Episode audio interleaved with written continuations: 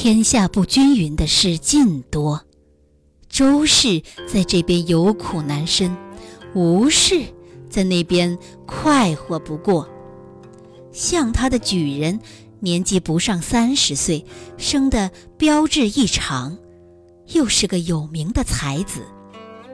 吴氏平日极喜看他诗稿的，此时见亲事说成，好不得意，只怪他当夜不娶过门，百岁之中少了一宵恩爱，只得合衣睡了一晚。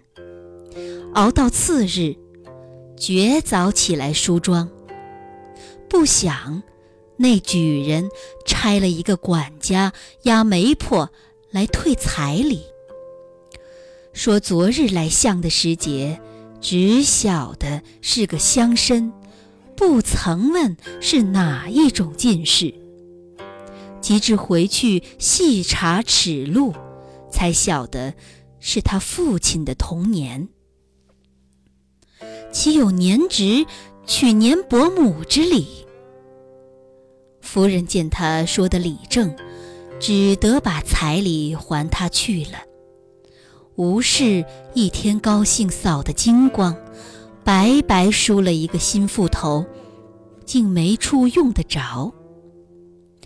停一会儿，阙家轿子到了，媒婆去请周氏上轿，只见房门紧闭，再敲不开。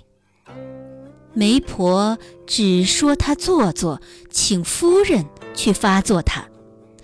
谁想敲也敲不开，叫也不应，及至撬开门来一看，可怜一个有福相的妇人，变做个没收成的死鬼，高高挂在梁上，不知几时吊杀的。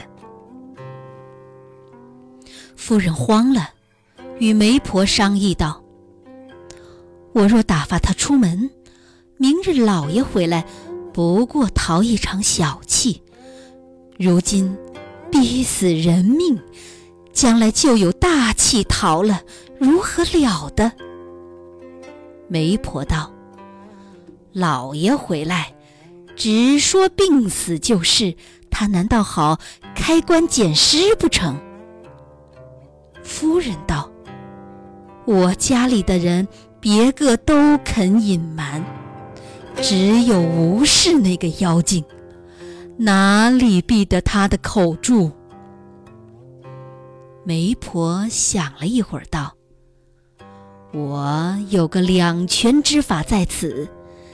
那边一头，女人要嫁得慌，男子又不肯娶；这边一头，男子要娶。”女人又死了没得嫁，依我的主意，不如带我去说一个谎，只说某相公又查过了，不是童年，如今依旧要娶，他自然会钻进轿去，竟把他做了周氏嫁与阙家，阙家聘了丑的，倒得了好的，难道肯？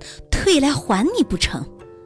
就是吴氏到了那边，虽然出轿之时有一番惊吓，也只好肚里咒我几声，难道好跑回来与你说话不成？替你除了一个大害，又省得他后来学嘴，岂不两便？夫人听得这个妙计，竟要欢喜上来。就催媒婆去说谎。吴氏是一心要嫁的人，听见这句话，哪里还肯疑心？